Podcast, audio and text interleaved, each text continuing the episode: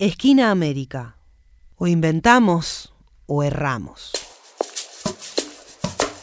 Bien, como habíamos adelantado y como también estábamos esperando en Esquina América, hoy tenemos la suerte de conversar con Arnaldo Delgado González. Él es investigador del Centro de Investigación Transdisciplinar en Estéticas del Sur, magíster en Filosofía, licenciado en Artes por la Universidad de Chile.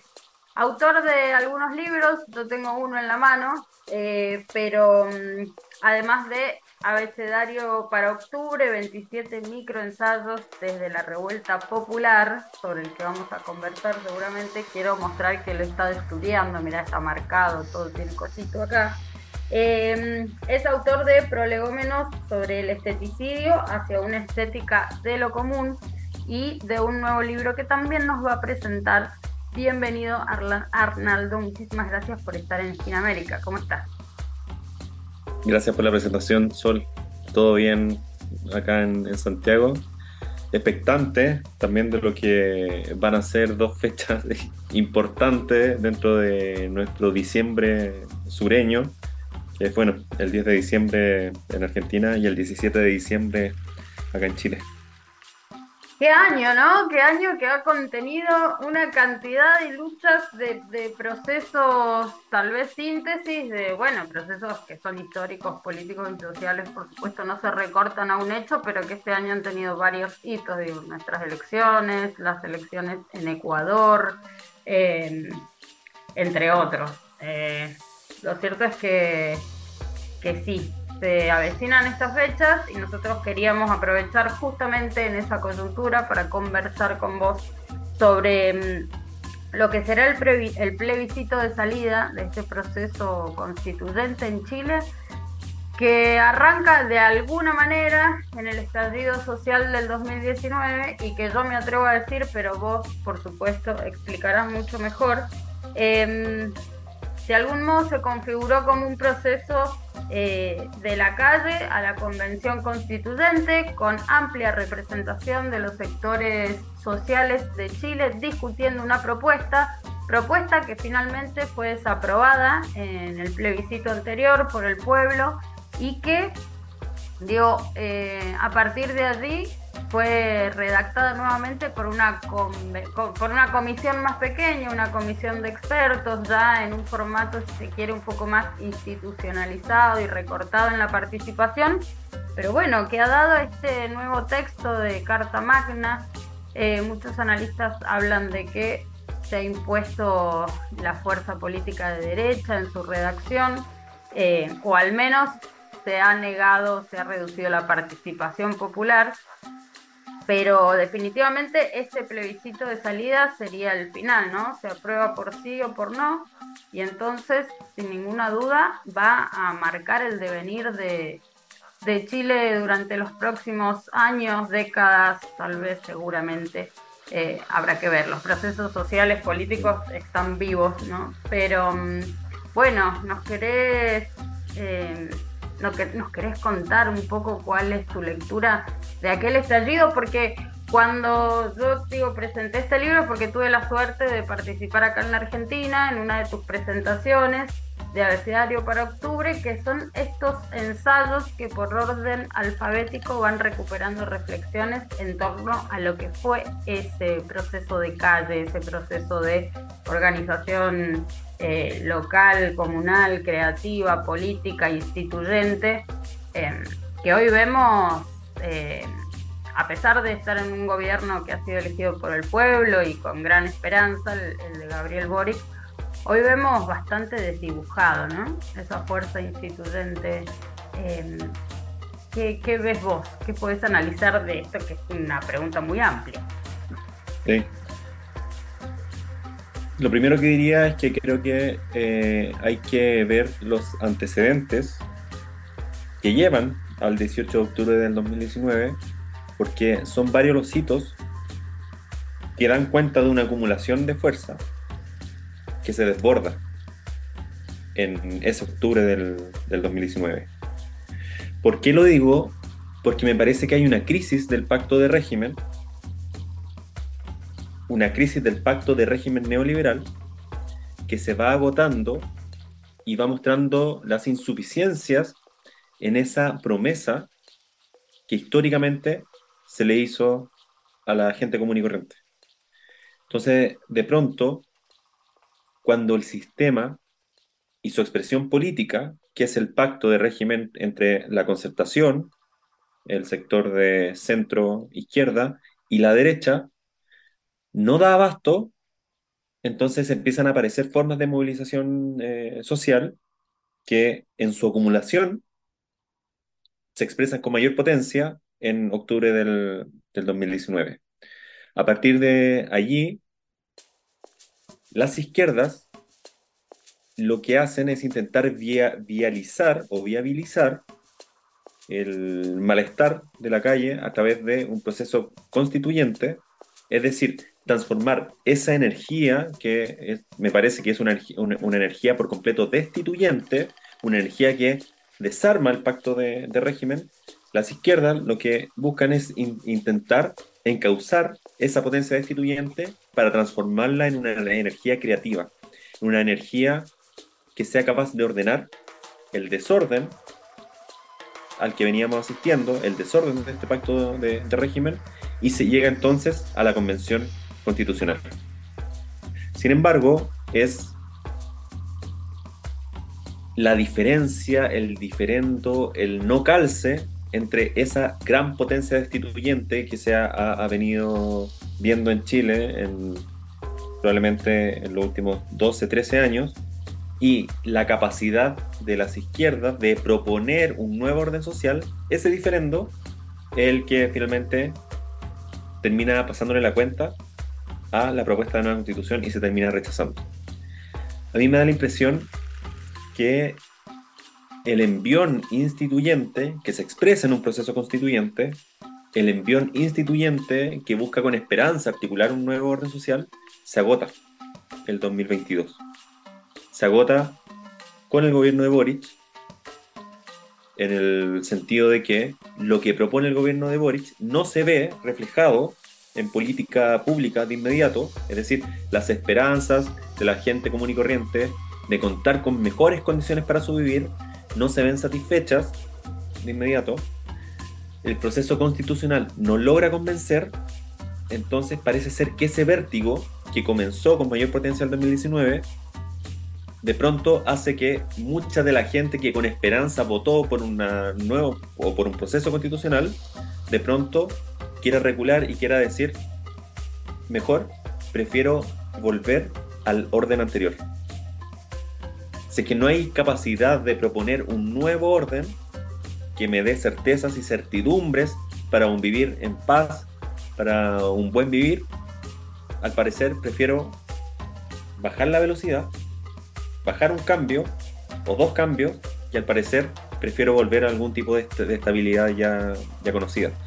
Entonces se agota, creo, el proceso instituyente expresado en este proceso constituyente. Me parece que el, segundo proceso constitucional, que se plebiscita ahora el, el 17 de diciembre, es un proceso sin energía instituyente. Es un proceso que no tiene esperanzas depositadas en él, sino que parece ser más que nada la posibilidad del poder de antemano instituido, de este poder de Chile desde el 90 hasta el 2019, de volver a aceitar su pacto de régimen e intentar restituirse. Yo analizo más o menos la situación a partir de, de, de la pugna entre tres fuerzas. Una fuerza de carácter destituyente, que es la fuerza del malestar, la fuerza que lamentablemente no tiene capacidad de representación. La segunda fuerza es la fuerza instituyente, que me parece que es la, fuerza que intentaron eh, articular las izquierdas a través del proceso constitucional. Y una vez que la potencia destituyente del malestar, esa fuerza que no cree en nada ni en nadie, termina consumiendo y deglutiendo a la potencia instituyente de la izquierda, aparece entonces el pacto de régimen anterior, con su pretensión, de restituir, de aceptar su, modelo. Entonces aparece esta tercera potencia, que es la potencia restituyente, que está bien expresada y bien representada por los políticos de los últimos 30 años, y lo, lo que busca es, a falta de esperanza, de potencia instituyente, buscan intentar rearticular el orden viejo que ya conocemos. Y yo creo que eso es lo que se juega el 17 de... o es una de, las de, las cosas que se juega el, 17 de, diciembre. En caso de ganar, de, ganar el a favor, que es la moción de voto que instalaría esta propuesta constitucional de, de las derechas, si es que llega a ganar, está por verse también si es que logra estabilizar el descontento. Cosa que yo creo que no va a ser tan así. Bueno, y está bueno abrir entonces esa ventana, digo, y un poco vuelvo a decir esto de los procesos sociales como, digo, procesos completamente vivos con sus idas, vueltas, avances y retrocesos, como también los tiene la conciencia, ¿no? Pero pienso, o sea, me preocupó cuando dijiste, bueno, no hay propuesta de, no hay propuesta de un nuevo orden, digo, sí hay una propuesta de restituir el orden anterior y las izquierdas no pudieron proponer eh, un nuevo Chile, si se quiere, un Chile que se demandó con tanta fuerza, con tanta creatividad en la calle, porque creo que vale la pena para quienes nos escuchan recordar, digamos que se inaugura allí en octubre del 19 esta movilización eh, tan fuerte con, digo, con la violencia. Está bueno, digo, también eh, por ahí discutir la cuestión de la violencia, porque siempre eh, para la burguesía los violentos son los pueblos que demandan, ¿no? Pero digo, sí hay una violencia creativa, sí en Chile hubo una participación tan grande que atravesó edades, sectores y situaciones, pero... Mm, digo, que finalmente eh, puso en el gobierno a Gabriel Boric y, como bien decís, no ha podido entonces ofrecer eh, lo que se ha demandado. Puede que, puede que crees, digo, puede ser también que, que parte de la victoria del neoliberalismo tenga que ver con esto de la, la desesperanza, de que finalmente, digo, el que se vayan todos, que se repite no no de manera textual, pero que en el fondo, porque también estuve mirando algunas encuestas, nunca no soy amante de las encuestas, ni, ni mucho menos, porque entiendo que son también mecanismos de operación política, pero había una que planteaba que el 50% de la población estaba desinteresada en torno a lo que sucediera con esta carta magna. Y digo, si uno le suma además la, operación permanente de los medios de comunicación, en la construcción de la hegemonía y en lo que probablemente tuvo que ver eh, con el rechazo de, la primera propuesta. Eh, bueno, ahí creo que, en este momento digo, es, importante también recuperar esto que tiene que ver con el poderío de cómo se construye nuestra visión de la realidad. Eh, y que vos decías, digo, a esta imposibilidad de, proponer nuevas formas, nuevo orden, dentro de un sistema capitalista que además se encuentra en crisis y que por ello, digo, genera una, cantidad de fenómenos eh, que tenemos que, poder mirar en términos de polarización social, en términos de eh, reducción no sé si reducción, pero bueno, sí, al menos cuestionamiento a las formas democráticas que en la mayoría de, los países hemos asumido, ¿no? Eh, me pregunto por esto, después de toda esta vuelta, me pregunto por los límites de la democracia, me pregunto por cómo se construye la participación ciudadana, cómo lo observás allí en Chile y que es importante que miremos, porque en toda la región, más allá del proceso chileno, se están observando fenómenos, digo, que son, eh, son llamativos, son preocupantes, eh, pero que también de algún modo expresan el síntoma de algo que se juega en la democracia representativa, en la democracia formal. Sí, de acuerdo. Yo creo que la crisis política tiene que ver evidentemente con la crisis de representación. Y a mi parecer, la crisis de representación va más allá de la incapacidad de creer en un político, en un representante o en un delegado. Yo creo que la crisis de representación es más profunda y tiene que ver con una crisis de las formas que tenemos de estar juntos en el mundo. E incluso las formas en que se nos presenta el mundo de pronto tambalean y entran en, crisis.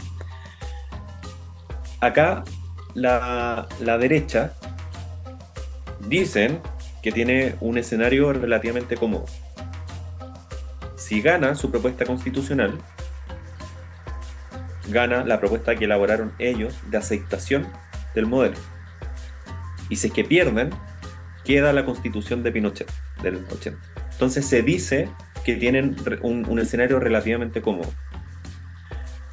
El argumento que usa la, la derecha hoy para cerrar definitivamente el escenario constitucional es que las y los chilenos no están preocupados de la constitución, sino que están preocupados de asuntos más urgentes, como la eh, delincuencia, como el crecimiento de, por ejemplo, de delitos de alta connotación pública, la corrupción, etc. Es decir, dicen que la discusión, esto es lo que dicen en el fondo, que la discusión en torno a la proyección del Chile en los próximos 40 o 50 años no es importante para los chilenos, sino que lo que le importa a los chilenos es la inmediatez de cómo solucionar asuntos que agobian su, su vida. Entonces, en el fondo, lo que están diciendo es que no hay capacidad de proyectar ni de tener una discusión ciudadana y republicana para proyectar el Chile de los próximos 50 años. Y en el fondo me parece que tienen algo de razón, no en el tono en el que lo dicen, sino que en hacer ver la incapacidad de proyectar ese Chile que queremos para los 50 años. ¿Por qué me parece eh, relevante hacer eh, hincapié en, en esto? Porque en condiciones en que el vivir se fragiliza a tal nivel, que es lo que hemos estado viendo en el Chile los últimos 15 años, donde hay problemas de sequía, de aguas, hay problemas para llegar al fin de mes, hay problemas de salud, hay problemas de pensiones para la, la, vejez. Es decir, cuando las condiciones del vivir se fragilizan a tal nivel, las preocupaciones tienen que ver más con lo inmediato, no tienen que ver con lo que va a pasar en 30 años más. Y hoy día, lamentablemente en Chile, lo único que nos fija, por ejemplo, a mi generación, lo único que nos fija eventualmente un horizonte de futuro no tiene que ver con los sueños, tiene que ver con los compromisos que adquirimos con los bancos, tiene que ver, por ejemplo, con los créditos hipotecarios. Entonces, lo único que nos da la posibilidad de imaginación hacia el futuro es el compromiso que adquirimos con la banca. Entonces, eso da cuenta de que las posibilidades de proyección e imaginación al futuro tienen que ver solamente con las condiciones del vivir personal y no con las posiciones colectivas que podemos hacer. Y ese es uno de los grandes problemas que tenemos. Y eso es lo que nos incapacita hoy día de pensar horizontes comunes. ¿sí?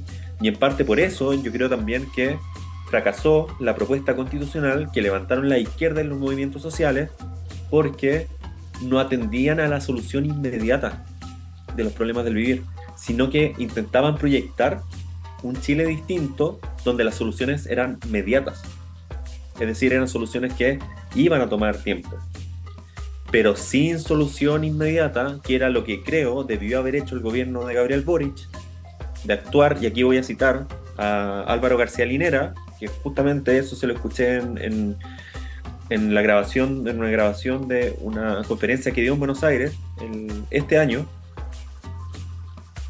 Las izquierdas en el gobierno tienen que actuar de facto como poder instituyente, llevando adelante políticas que en lo posible, de forma inmediata, den cuenta de que es posible cambiar la vida de las personas.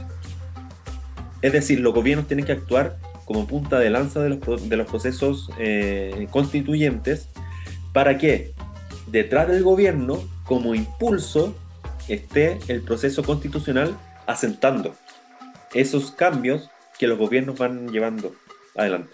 Y eso es lo que no se hizo acá. Entonces tenemos lamentablemente la situación en que la crisis de representación, que es esta, no solo la crisis política, sino que la crisis casi ontológica, existencial de las formas que tenemos de ser y estar en el mundo, tienen que ver también con esta incapacidad imaginativa de que no tenemos por dónde imaginar una vida en común. Sino, como digo, solamente lo único que nos afirma a un proyecto de largo plazo es la sobrevivencia, la supervivencia que va de la mano de estos créditos hipotecarios que uno va adquiriendo. Y que de hecho en Chile, lamentablemente, están también reservados para un porcentaje muy pequeño de la población. No todos podemos acceder a un crédito, por ejemplo. Sí, y que me atrevo a, completar lo que decís diciendo, bueno, esto es una estrategia, ¿no? Y que además se viene desarrollando desde, profundizándose con, con, a partir del plan Cóndor, con el despliegue del neoliberalismo en nuestra región, pero bueno, en Chile como el laboratorio de eso. Eh, y esto lo pienso porque aquí también hay como un clima de, enojo entre quienes votaron a mi ley y quienes votaron eh, a Unión por la Patria, a Massa, como de apuntarse con el dedo y decir, hey, pero vos votaste y te, te, pegaste un tiro en el pie. Y lo cierto es que hay una estrategia desplegada que es efectiva y que claro, si nos pone a los seres humanos en condiciones cada vez más eh, paupérrimas de vida, a tratar de sobrevivir y bueno, es difícil poder eh, proyectar al futuro, es difícil digo, salir de esa necesidad inmediata eh, y encontrarse con el otro y pensar con el otro y entender que uno se realiza, decía Perón, cuando se realiza la comunidad. Pero bueno, opera, ¿no? Y yo quisiera preguntarte sobre un concepto que, te escuché, pero que me parece súper interesante que puedas eh, compartirlo acá con nosotros que tiene que ver con esto de despoblar al pueblo. ¿Qué, implica? ¿Quién despuebla al pueblo y qué quiere decir eso? Sí, esta idea tiene que ver con, con lo que ya estaba diciendo. Es decir, buscar soluciones para la fragilidad del vivir que tienen que ver más con estrategias personales e individuales que con estrategias colectivas. Yo creo que lo que hemos estado eh, viendo en los últimos 12, eh, 13 años en Chile, a propósito de los hitos de acumulación que desbordan el, octubre de, de 2019, es con estrategias de cuidados y solidaridades comunitarias, justamente de protección para ese vivir fragilizado. Cuando la ciudadanía, entonces, como esta forma política que nos permite deliberar y participar de los asuntos públicos no es suficiente, entonces aparecen estas estrategias de carácter comunitarias que a mí me parece que son las estrategias populares. Entonces, lo que hace el modelo neoliberal, lo que ha hecho en los últimos años, tiene que ver con despoblar al pueblo. Ocupo quizá ese juego de palabras, porque lo que hace es depositar solamente en la supuesta voluntad personal la solución de problemas que son evidentemente de carácter colectivo. El despueble del pueblo. Eso es lo que ha hecho el, neoliberalismo.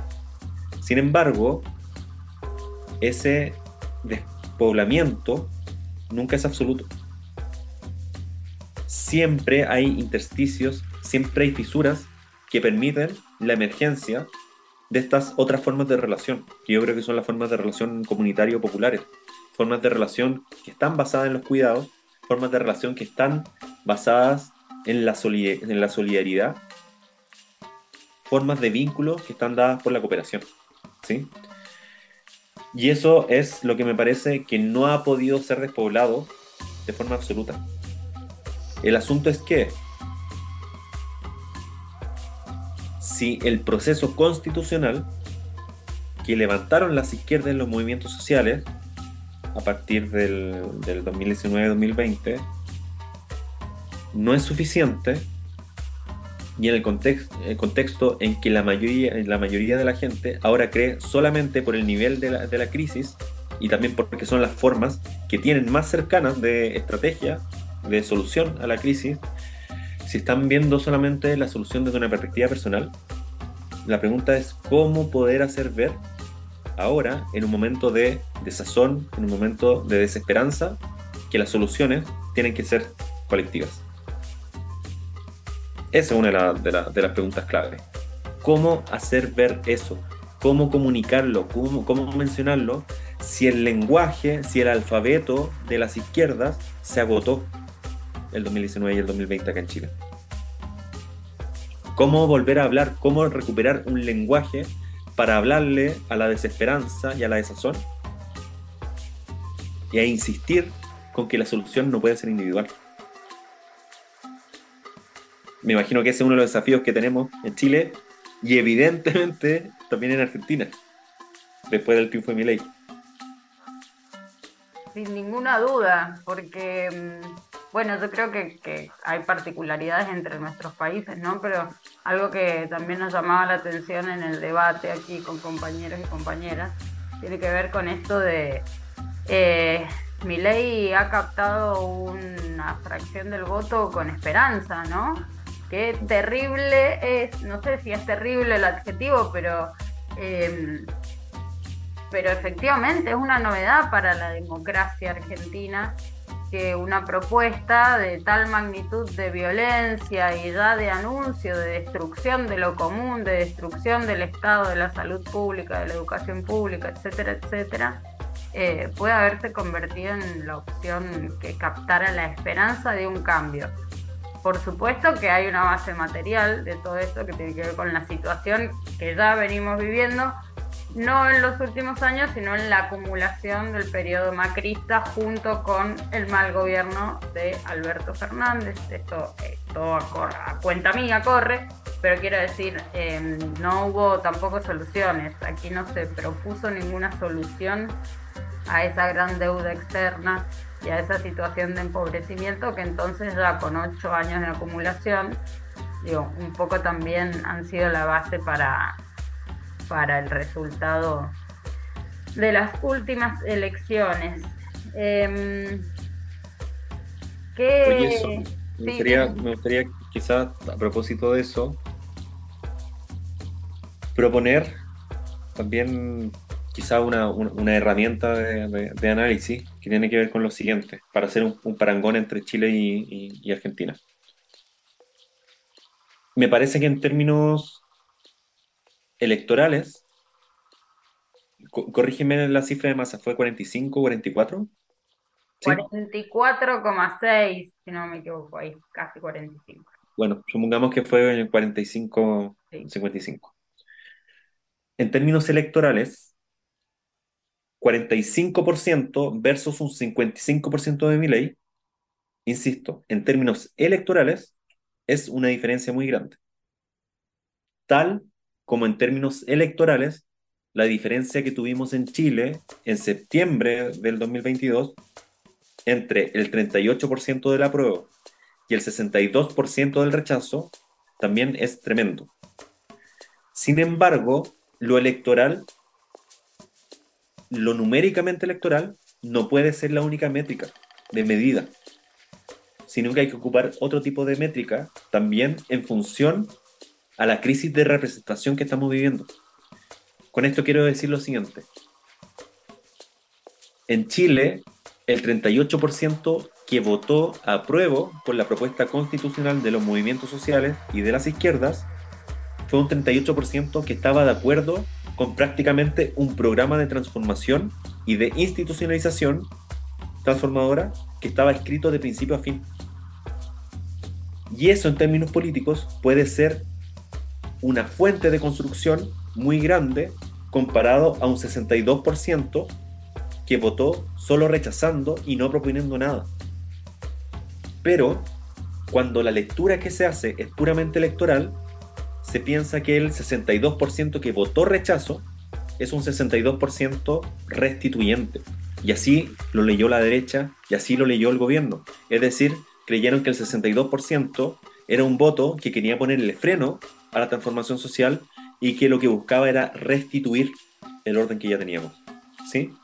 Entonces, yo pondría ojo también en que el 45% de masa también puede ser un voto muy comprometido con un proyecto, pese a lo que puede ser una mala administración estatal, frente a lo que puede ser un mal gobierno, pero es un 45% que muestra mucho compromiso y claro, y en términos políticos y en términos de construcción, por lo menos ahora de lo que va a ser la resistencia a, a mi ley, puede ser una fuente muy rica de movilización, puede ser una fuente muy rica de construcción y también de restauración, probablemente de lazos, de coligaciones que se han venido deteriorando en los últimos años.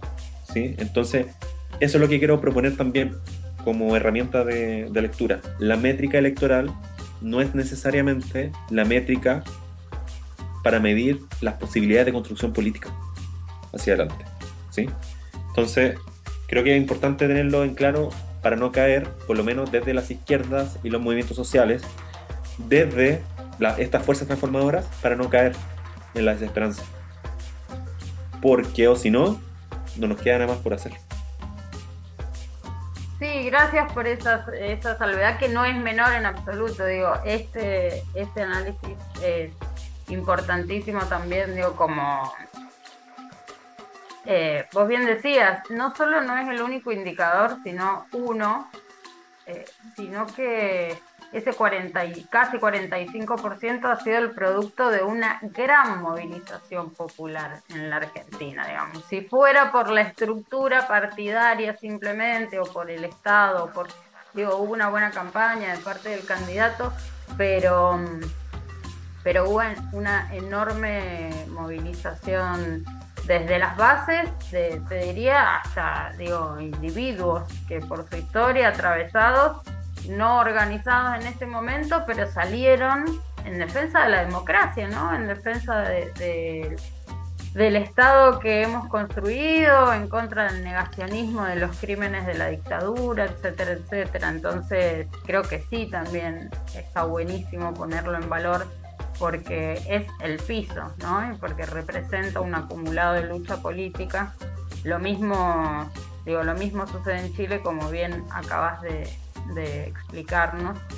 Em, pero bueno, yo pienso en esta crisis de representatividad, en el que incluso digo los partidos tradicionales de la izquierda entran en, crisis porque de alguna manera se, desligan eh, o no representan o no tienen la fuerza para impulsar las transformaciones que el pueblo demanda. Bueno, también me parece estaría bueno reflexionar sobre estas las formas de lucha. Lo vimos en Chile, la vimos en la, calle, eh, aquellas primeras líneas, aquellas madres organizadas, ese pueblo que fue efectivamente ocupando la calle con una estrategia de avance, no solo de resistencia y que al mismo tiempo lo hizo con creatividad.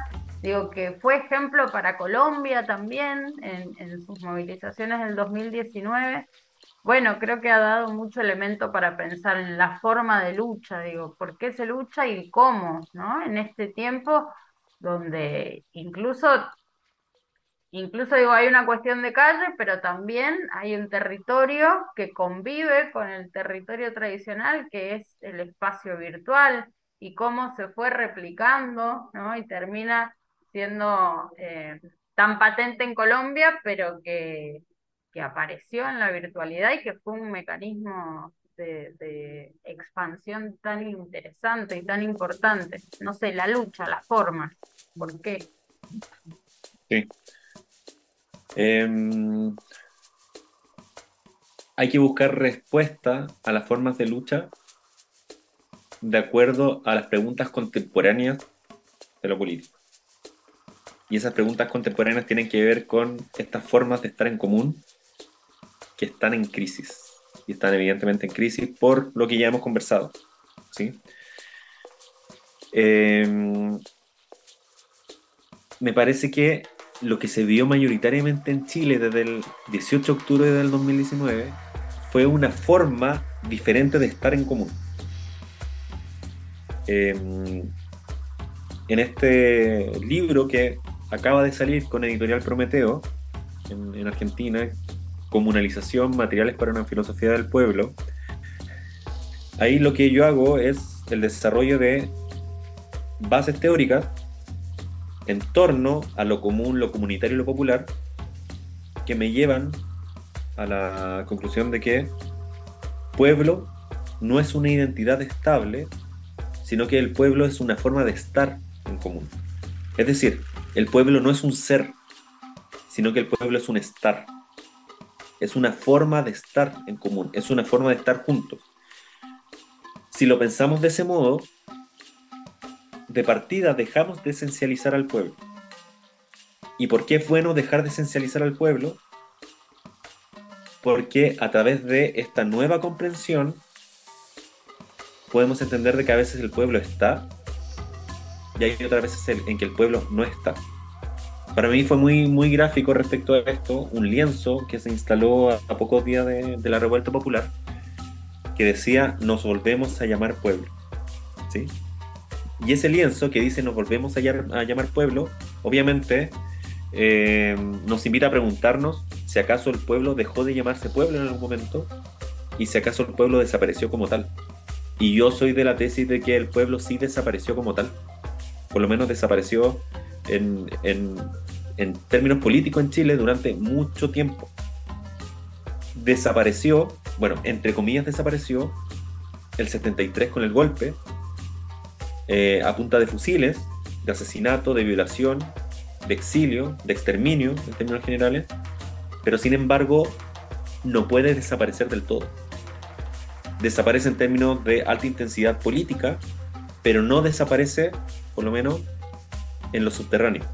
Y eso es lo que hizo también de que el pueblo en Chile apareciera de nuevo el año 83, el año 86, el año 88, eh, cuando se vota al tirano, pero también cuando aparece el 2011, perdón, el 2012 en Aysén, el 2018 en 2019 en Puchucaví Quintero, el 2016 en, en Chiloé, el 2019 en todo Chile, pero al parecer el pueblo se vuelve a desarticular, vuelve a desaparecer en su potencia política y quedamos como meros ciudadanos. Yo creo que una forma opuesta al estar popular es la forma de estar políticamente como ciudadanos. ¿Por qué es opuesto? Porque la forma de relación popular parte de la premisa de la cooperación, de la solidaridad y de los cuidados compartidos, y la forma ciudadana es la forma moderna occidental que pone al individuo como la partícula mínima de lo social.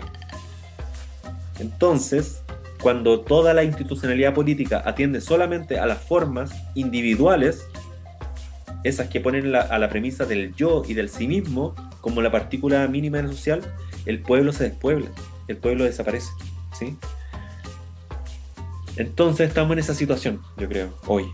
Y es en parte, probablemente, lo que también incidió en Argentina del el intento de búsqueda de soluciones individuales amparadas en la figura de la ciudadanía y de la ciudadanización como la, manera eh, en que las, las esperanzas se depositan para un eventual cambio. Pero sabemos que en nuestros países latinoamericanos la ciudadanía como institucionalización moderna occidental de lo político nunca ha sido suficiente. De hecho, voy a grabar eh, ahora estos, estos días, para que salga el, el, lunes a propósito del 10 de, de, diciembre en Argentina, voy a grabar un, un video ensayo sobre la falsa ilusión de la individualidad en Latinoamérica. Es decir, el discurso de Milley que parte de la premisa de la libertad individual en contra de un Estado que te encadena, bueno, en Latinoamérica eso es falso. De hecho, se produce la paradoja que en Latinoamérica son los estados la principal institucionalización garante de la emergencia de las individualidades a través de su dispositivo ciudadanía. En Latinoamérica es el Estado y la ciudadanía el gran protector institucional de las emergencias individuales, ¿sí? que intenta poner al individuo como la partícula mínima de lo social versus las formas comunitarias que son las que históricamente se han visto en Latinoamérica.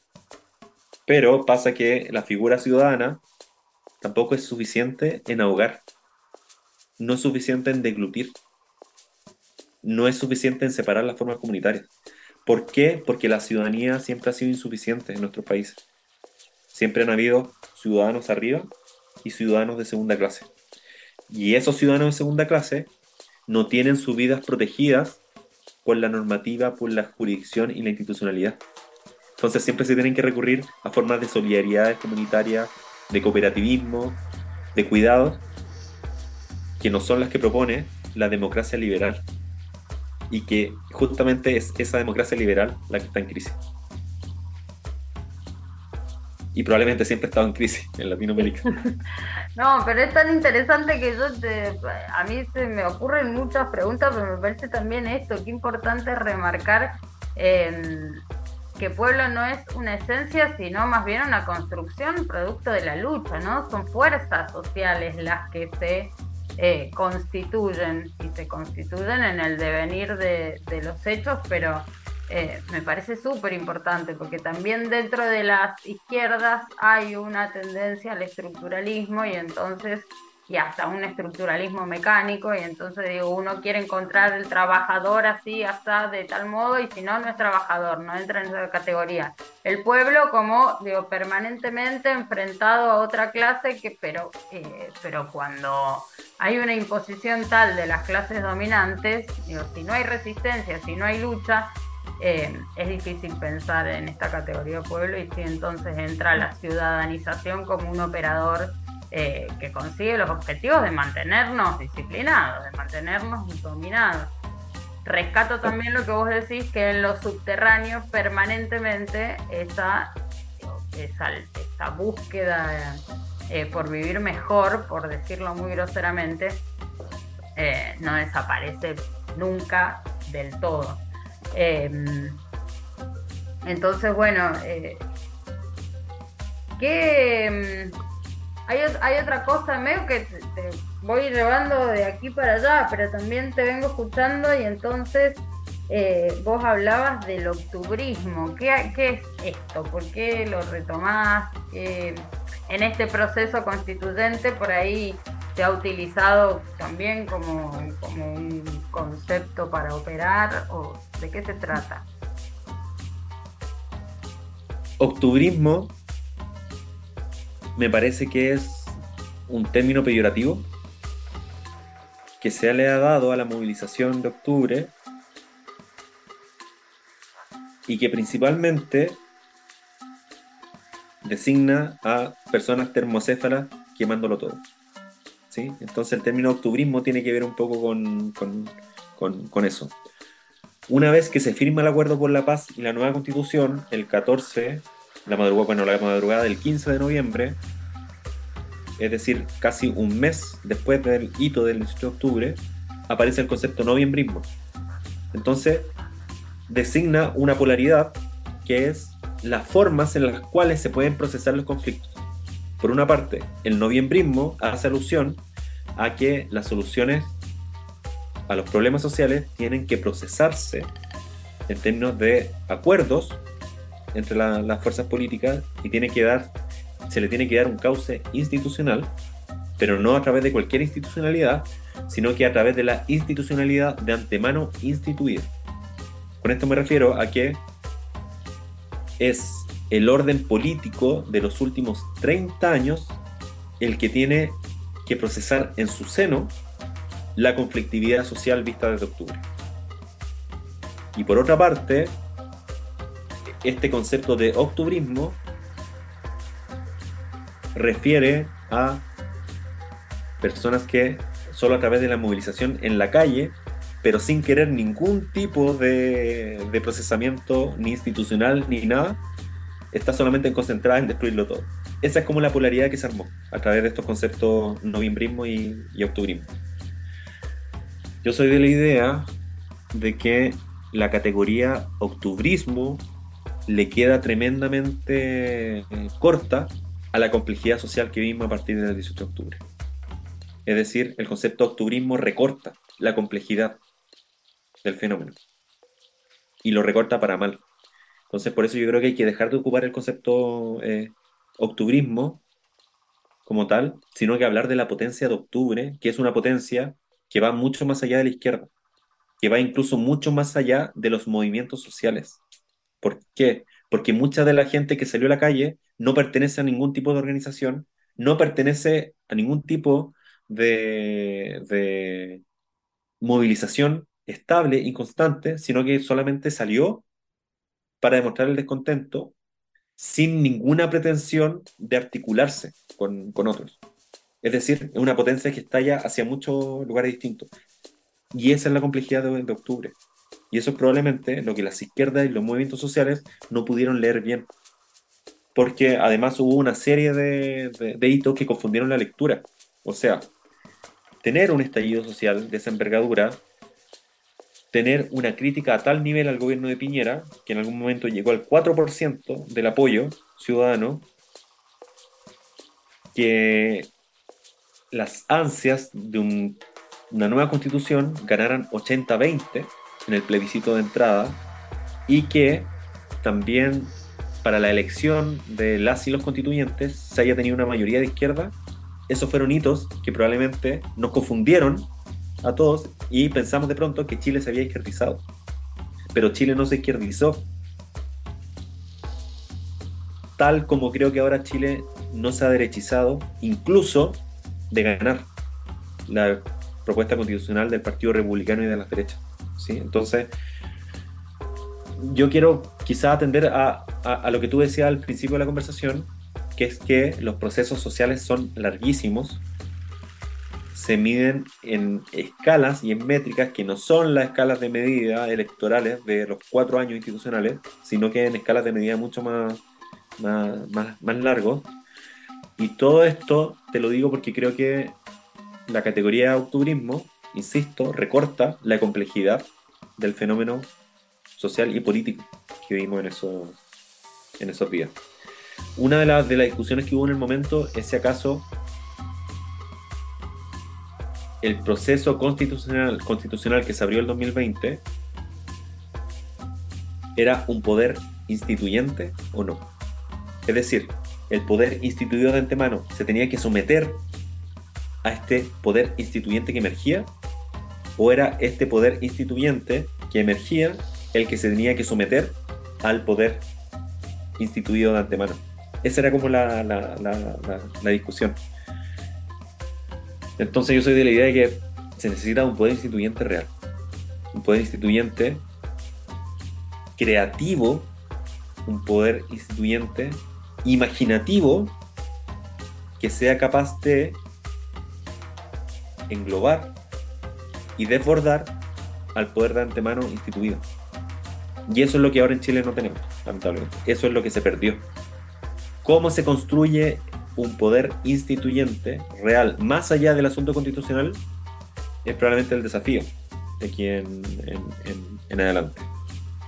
Yo tengo alguna idea de por dónde puede ir el, asunto, pero estas son discusiones colectivas. O sea, son discusiones que se hacen a través de la organización. Solo ahí pueden salir, digamos, como respuesta eh, convincente de la crisis.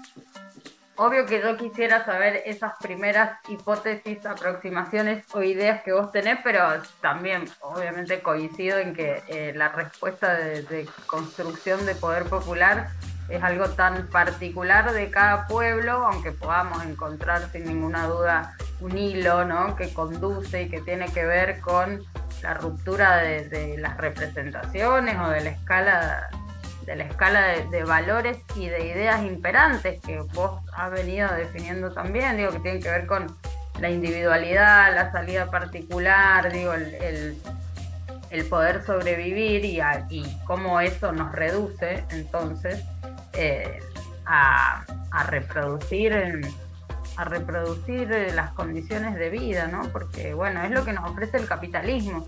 Digo, todo esto en el marco de un sistema capitalista que se vuelve cada vez más salvaje. Oh, tengo un gato salvaje acá atrás, perdón. justo. Eh, más salvaje, más excluyente, más elitista, ¿no? Donde cada vez cabemos menos. Yo creo que eso también está bueno decirlo, es el, marco general, pero que es una creación histórica, que siempre lo ha sido, digo, la construcción de la posibilidad de otra vida o ampliar los límites de lo posible, también, digo, es, es algo imprevisible en términos de que es una construcción social. Eh, pero no querés, no te animás a, tirar alguna punta para que nosotros pensemos que, bueno, ¿cómo construimos entonces eh, poder popular? ¿Cómo, cómo eh, nos tejemos de otra manera? ¿Cómo digo, podemos sobrepasar la propuesta de la propiedad privada, el consumo, la mercancía? Digo, ¿nos puede mendiar otra cosa que no sea la mercancía en la sociedad?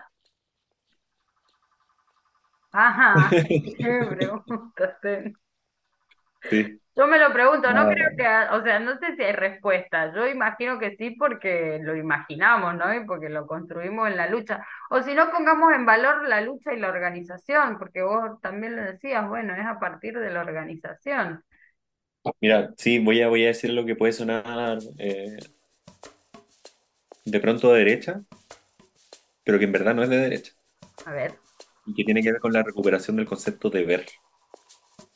Generalmente se pone en balanza, eh, por una parte, la lucha por los derechos y por otra parte, la respuesta reaccionaria tiene que ver con el deber. Que hay muchos derechos y que qué pasa con, el, con, con los deberes, que nadie respeta los deberes. Y aquí en Chile se da la particularidad de que a propósito de el, del Estado portaliano, que Diego Portales es una de las figuras claves a principios del siglo XIX, eh, de la década del, de los 30, 1830, en que se, se institucionaliza de una forma muy potente el Estado y un Estado que tiene una perspectiva muy verticalista, en que arriba está la autoridad y abajo está la chumma, está el populacho. Entonces, generalmente cuando hablamos de deber, relacionamos algo así como la pleitesía hacia esa autoridad institucionalizada en ese estado fuerte, en ese estado oligarca chileno del siglo XIX. Y eso redunda también en una suerte de deber obediencial hacia la autoridad militar, policial, política, etc. Pero yo creo profundamente en la necesidad de recuperar el concepto de deber para la transformación. ¿En qué sentido? En que el deber es el verbo infinitivo de la deuda, de lo que tiene que ver con, con, la deuda. Y la deuda me parece que es lo que articula una comunidad. Una comunidad no se articula en torno a una propiedad, no se articula en torno a un bien, no se articula en torno a una identidad, en primera instancia, sino que la comunidad se articula en función a una deuda. Compartimos una deuda con el otro, con la y el otro. Es una deuda que, como diría un, filósofo por ahí, es una deuda que es tan grande que es impagable. Entonces, lo que nos articula como comunidad es en principio un deber. El deber con para el otro. La deuda que tengo contigo, con los que me rodean, con todos los demás. Incluso mayoritariamente la deuda con quienes no conozco, con esos comunes y corrientes que andan caminando por la calle y que yo no conozco, bueno, con ellos también tengo un deber y tengo una deuda. Y esa deuda no pasa por una pleitesía hacia la jurisdicción que me dice no maltrates al, al, otro o respeta la propiedad del otro, sino que es una deuda que tiene que ver con el vivir en común más profundo. Entonces, por eso yo creo en la recuperación del deber para los sectores transformadores, que en rigor también redundaría en la necesidad de recuperar ese deber que tengo con el barrio, ese deber que tengo con mi calle, ese deber que tengo con mi vecindad, es decir, una redistribución de los deberes. Una redistribución del deber es, en definitiva, una redistribución del poder, porque el deber se emparenta con el poder en términos de que lo que yo debo hacer es en definitiva lo que me es posible hacer también. Entonces, mientras yo más debo, por ejemplo, en mi barrio, en mi vecindad, con mi vecino, implica que yo puedo hacer más cosas. Entonces, está todo bien con el discurso de los derechos, que de lo que se trata también es de recuperar eh, derechos en términos de tener un amparo institucional y estatal que pueda asegurar de mejor forma eh, las condiciones para la reproducción de mi vivir, pero no puedo esperar que todo se vuelva ciudadanización. No puedo esperar que todo se vuelva el reconocimiento de la ciudadanía, porque sabemos que en Latinoamérica la ciudadanía es limitada, la, ciudadanía es compleja, la ciudadanía está llena de contradicciones. Por lo tanto, creo sumamente necesario recuperar el discurso de los deberes y de asumir también ciertos grados de autonomía en torno a los cuidados colectivos que tienen que ver con el vivir en común en pequeña escala. Entonces, como diría alguien por ahí hace más de 100 años, es por arriba y por abajo el, asunto. Insisto, también con sus métricas de medida temporal que a cada uno le, le, competen. O sea, Sí, por arriba probablemente la disputa a cierto nivel de carácter institucional que yo creo tiene que ver en este momento más con los gobiernos locales que con los espacios a nivel macroestatal. En este momento, no lo estoy poniendo como absolutos ideológicos, sino que en este momento preciso de la crisis de representación, es difícil convencer y hablar desde arriba y estabilizar desde, arriba sino que me parece que estamos en un momento en que es necesario la disputa de ciertos espacios institucionales que sean más micro, por ejemplo, en Chile los municipios, y a partir de ahí hacer ese trabajo lento que se mueve en una métrica temporal que es mucho más larga que la que propone la institucionalidad de los cuatro años. Y ahí, por ejemplo, lo que eh, el otro día escuchaba al alcalde de Recoleta, Daniel Jadwe, que lo que decía era que él a través de, su trabajo implicaba, por ejemplo, a la militancia en trabajo voluntario, cada dos fines de semana. Entonces, eso es algo que en Chile perdimos eh, en los últimos 50 años. Eso se hacía en la unidad popular. En la unidad popular de Allende no bastaba con los militantes de partido, sino que lo que se hacía era convocar a los estudiantes de las distintas universidades a hacer trabajo voluntario constante. Entonces, en términos conceptuales, lo que te diría para resumir la respuesta, la recuperación del deber como discurso político para la, la izquierda, para que no todo sea una especie de demanda clientelar de que quiero que el Estado me solucione todo desde arriba y si no me soluciona algo, me enojo porque soy un cliente político cuya moneda de, cambio es el voto, sino que también la necesidad de recuperar el deber como autonomización del poder y como recuperación de, poder para la comunidad organizada. Yo creo que eso en términos conceptuales y en términos con, más, concretos, la disputa de los gobiernos eh, locales, tener una suerte de repliegue momentáneo, estratégico, con respecto a la disputa de esos grandes puestos institucionales de carácter estatal, que como diría Recabarren, Emilio, eh, Juan, eh, Emilio Recabarren, el fundador de uno de los grandes fundadores de la izquierda chilena, de lo que se trata también es tener esos puestos porque son espacios de amplificación de voz, sin duda.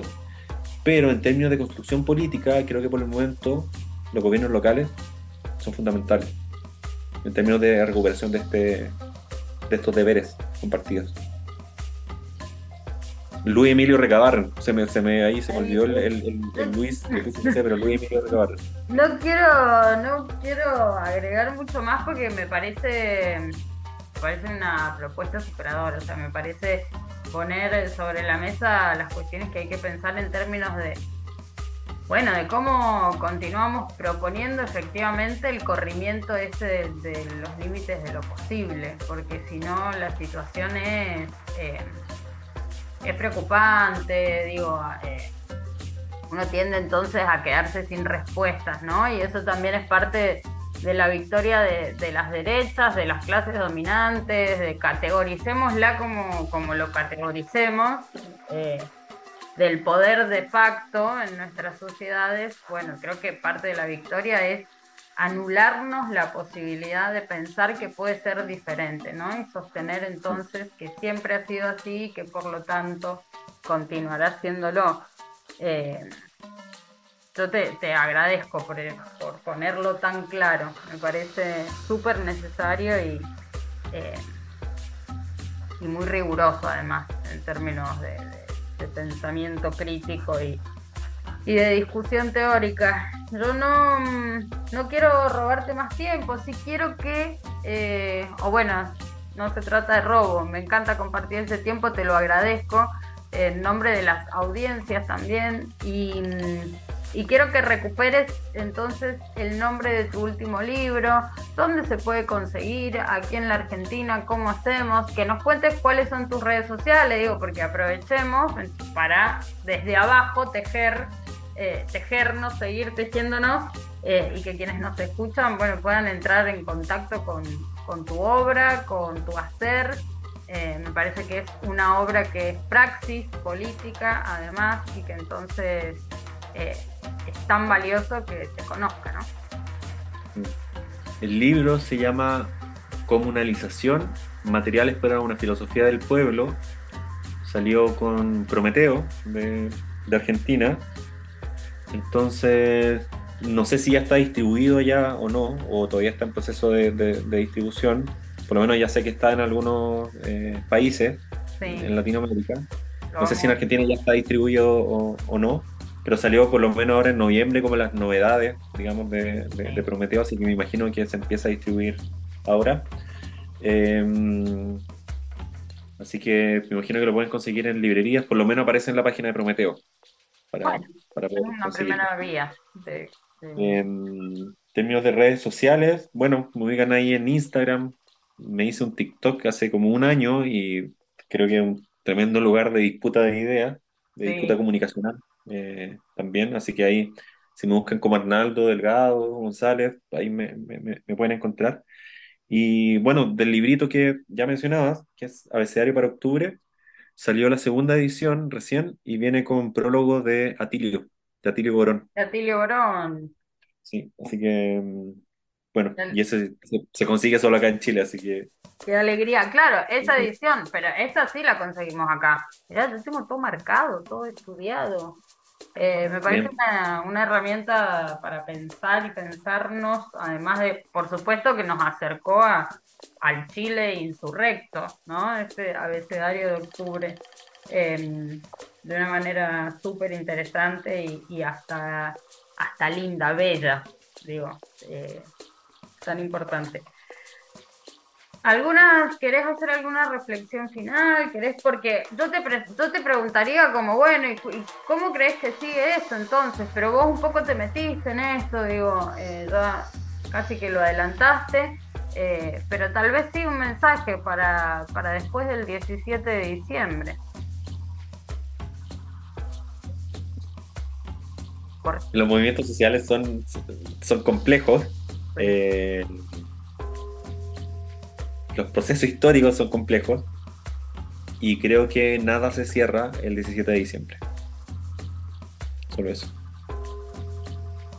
Muchísimas gracias. Yo les recuerdo entonces que hemos conversado, hoy hemos tenido esta suerte con Arnaldo Delgado González. Él es investigador del CITES, del Centro de Investigación Transdisciplinar eh, en Estéticas del Sur, magíster en Filosofía, licenciado en Artes y autor de estos libros que nos ha presentado hoy y seguramente de muchos más por venir.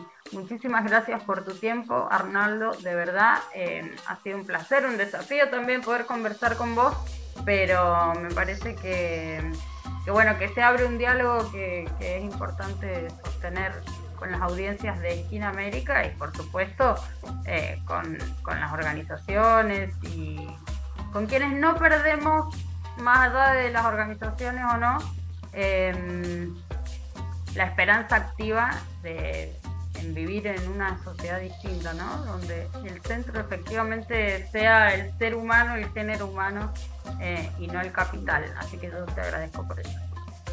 Bueno, yo te agradezco a ti y al, espacio. Eh, creo que es necesario construir a propósito de, de la discusión, el debate y la conversación.